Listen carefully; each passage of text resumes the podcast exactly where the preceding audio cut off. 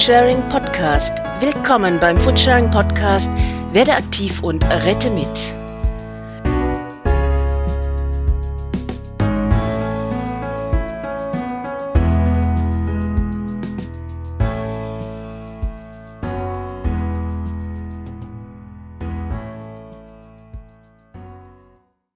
Hallo ihr Lieben und herzlich willkommen zu einer brandneuen Ausgabe des Foodsharing Podcasts. Wir haben uns lange nicht mehr gehört und nach langer Zeit wollte ich vielleicht auch mal eine Basic-Folge für euch machen, wo wir nochmal erklären, was Foodsharing eigentlich ist. Und wer könnte euch das besser erklären als der liebe Jörg aus Dresden. Hallo Jörg. Hallo.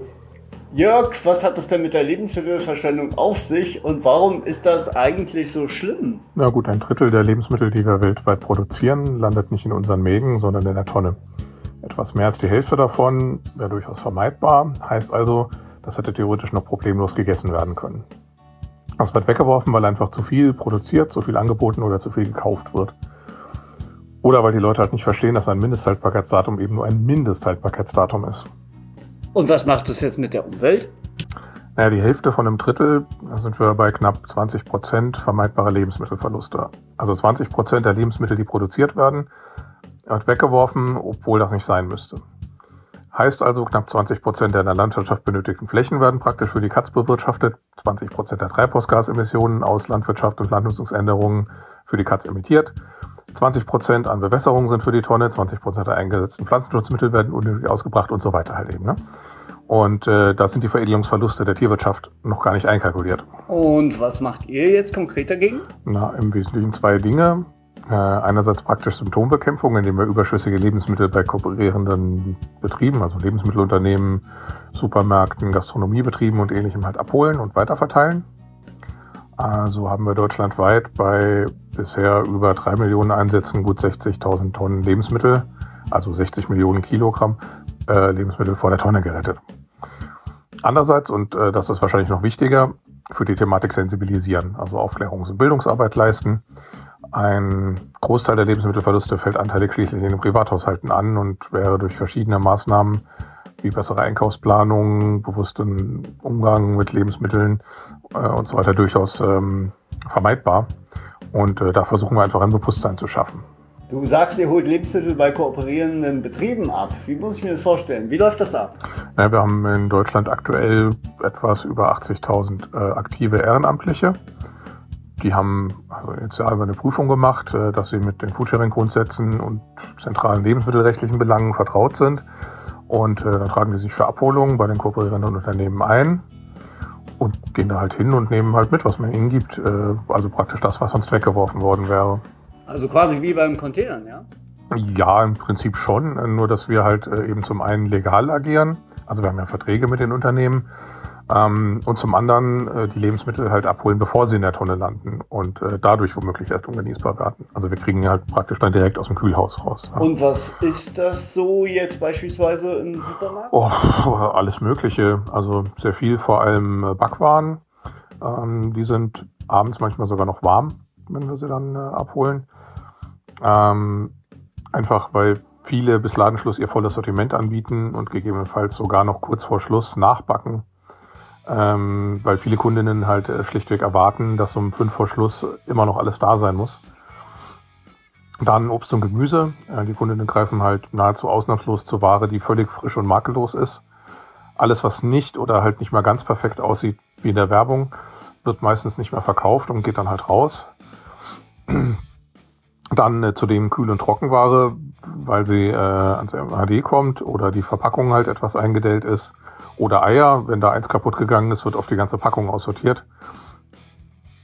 Viele sagen ja schlimm, dass die Supermärkte sowas dann aussortieren und wegwerfen, aber das liegt halt vor allem eben auch an den Verbrauchererwartungen. Also bleiben wir zum Beispiel bei der MHD-Ware. Viele greifen da systematisch nach hinten, um Artikel mit dem längsten MHD zu bekommen, selbst wenn sie den eh noch am Abend essen wollen. Ja. Ähm, das ist äh, halt auch ziemlich absurd. Und wenn ihr das jetzt abgeholt habt, wo geht das dann hin? Ja, das ist ganz unterschiedlich eigentlich. Ne? Zum Teil unterstützen wir verschiedene Einrichtungen und soziale Projekte damit. Zum Teil verschenken wir überschüssige Lebensmittel auf der Straße oder verteilen schlichtweg im Bekanntenkreis, was wir nicht für uns selbst gebrauchen können. Hauptsache, es wird gegessen. Ähm, einzige Voraussetzung ist nur, die erhaltenen Sachen müssen gegenleistungsfrei weitergegeben werden, dürfen jetzt also beispielsweise natürlich eben nicht weiterverkauft werden. Und sie sollten halt ähm, im besten Fall so zügig wie möglich äh, an die EndabnehmerInnen gebracht werden, äh, dass sie eben auch noch gegessen werden können, solange sie noch gut sind. Ja. Das geht also nicht nur an Bedürftige. Nein, also klar, wenn wir mitbekommen, dass irgendwo jemand in der Notlage ist, dann versuchen wir natürlich schon, die Person auch vorrangig zu unterstützen. Ähm, aber wir haben halt bewusst keine Bedürftigkeitspräferenz. Das hat im Wesentlichen drei Gründe. Also zum einen wollen wir uns halt nicht anmaßen zu beurteilen, wer aufgrund welcher Kriterien nun bedürftig ist und wer nicht. Das steht uns unserer Auffassung nach einfach nicht zu. Zum anderen können wir, anders als jetzt beispielsweise die Tafeln, die ähm, in der Regel halt entsprechende Transport- und Lagermöglichkeiten haben, äh, LKWs, Kühlhäuser und so, können wir eine kontinuierliche Versorgung bestimmter Personen bei unserer Arbeitsweise gar nicht gewährleisten. Also wir wissen nicht immer, was kommt. Ähm, die Menge und äh, die Art der Lebensmittel schwanken zum Teil stark. Bei manchen Abholungen gibt es auch mal gar nichts. So kann man natürlich äh, keine kontinuierliche Versorgung äh, sicherstellen. Aber der wesentliche Grund ähm, ist wohl unser Hauptziel. Wir wollen, dass möglichst keine Lebensmittel mehr weggeworfen werden, die noch genießbar sind. Das heißt, die erhaltenen Lebensmittel müssen natürlich auch zügig weiterverteilt oder weiterverarbeitet werden. Würden wir jetzt quasi bei nicht bedürftigen Personen sagen, äh, nee, äh, du nicht, du siehst uns irgendwie nicht bedürftig genug aus und sie wieder wegschicken, dann würden, würde wahrscheinlich gut die Hälfte der Lebensmittel, äh, die wir gerettet haben, bei uns liegen bleiben und vergammeln, obwohl sie sicher äh, noch gut sind und obwohl sich sicher noch jemand darüber gefreut hätte.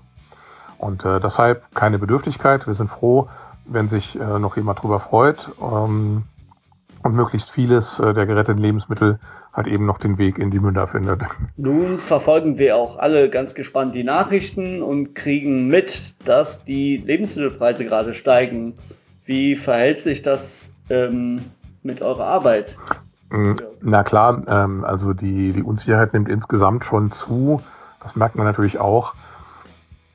Und äh, historisch bedingt haben wir bei Foodsharing natürlich schon auch sehr viele Studierende, und eben auch Menschen, die in eher prekären Verhältnissen leben.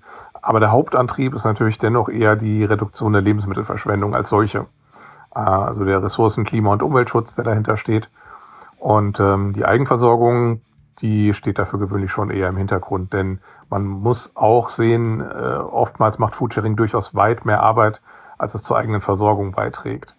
Äh, wenn ich bei einer Abholung, wie jetzt gerade kürzlich erst, äh, nun 500 Kilo Karotten habe, ähm, dann habe ich zwar auch äh, ja, mein Abendessen gesichert und äh, wahrscheinlich auch noch was von den Karotten für die nächsten paar Tage. Ähm, aber ich muss mir halt immer noch was einfallen lassen, wie ich die restlichen 490 Kilo sinnvoll loswerde. Damit ähm, habe ich dann halt eben auch locker drei, vier Stunden Arbeit, um sie irgendwie zu sortieren, weiterzugeben, weiter zu verarbeiten, haltbar zu machen.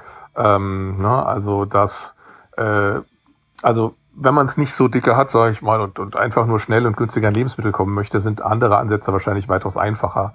Also zum Beispiel halt einkaufen bei der Tafel, bei Restpostenshops, ähm, dann diese Lebensmittelabgabegruppen äh, in den sozialen Medien, also bei Telegram, WhatsApp, Facebook oder so, äh, was äh, da so gibt, äh, zum Teil in verschiedenen Städten. Dann äh, die Verteiler, ähm, Togo to go und ähnliches. Für Foodsharing braucht man schon auch eine ziemliche Portion Idealismus. Also wenn es einem da nicht wirklich um die Sache geht, sondern praktisch nur darum, Lebensmittel abzugreifen, ist man da wahrscheinlich schon eher falsch. Dann gibt es ja noch diese Verteiler, in denen man sich einfach was mitnehmen kann. Bringt ihr da auch gerettete Lebensmittel hin? Mm, jein. Äh, diese Verteiler sind in erster Linie eigentlich zur Weitergabe überschüssiger Lebensmittel von privat zu privat gedacht. Ich habe ja schon gesagt, ein Großteil der Lebensmittelverluste fällt in den Privathaushalten an und da setzen diese Verteilstationen an. Also es sind praktisch meist offen zugängliche Regale, Kisten, Kühlschränke, zu denen Menschen überschüssige Lebensmittel hinbringen oder mitnehmen können. Also wenn du Lebensmittel über hast, die du nicht mehr isst, zum Beispiel weil du in den Urlaub fährst und der halbe Kühlschrank noch voll ist, oder von der Party was übrig geblieben ist, oder weil du einfach zu viel gekauft hast, ähm, oder halt, sag ich mal, die Umverpackung aufgemacht hast, einen Artikel rausgenommen hast und festgestellt hast, hm, naja, schmeckt mir doch nicht so, äh, dann kannst du das eben, bevor du es wegwirfst, in so einen Verteiler in deiner Nähe bringen und ähm, andere Leute freuen sich äh, dann äh, eventuell noch darüber und nehmen es dann mit. Und das wird dann halt nicht weggeworfen. Jörg, was macht das mit dir? Hat das dein Konsum- oder Kochverhalten geändert? Naja, man konsumiert insgesamt schon deutlich bewusster, wenn man das ähm, alles so sieht. Man schätzt Lebensmittel irgendwie mehr wert und äh, versucht halt noch was draus zu machen. Und ähm, man geht halt praktisch von der anderen Seite ran. Ne? Also deutlich weniger, ich würde gern mal wieder dies und das essen, was muss ich dazu jetzt einkaufen, sondern es ist viel mehr, okay, ich habe das, das und das noch da, das muss jetzt irgendwie weg und ähm, was kann ich denn Schönes daraus äh, zaubern? Und äh, man wird also auch irgendwie kreativer und probiert mehr aus. Und das macht die Küche durchaus auch zum Teil interessanter. Ne? Jörg, vielen lieben Dank, dass wir das hier. Ja, ich habe zu danken. Macht's gut.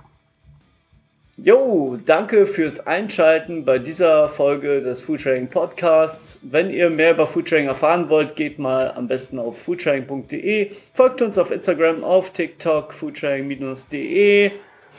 Ähm, genau, Foodsharing wird in diesem Jahr zehn Jahre alt.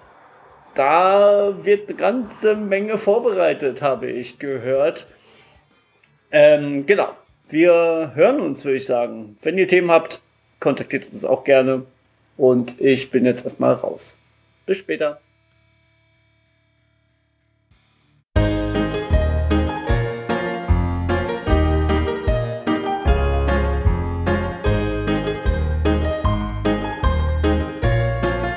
Foodsharing Podcast. Werde aktiv und rette mit unter www.foodsharing.de.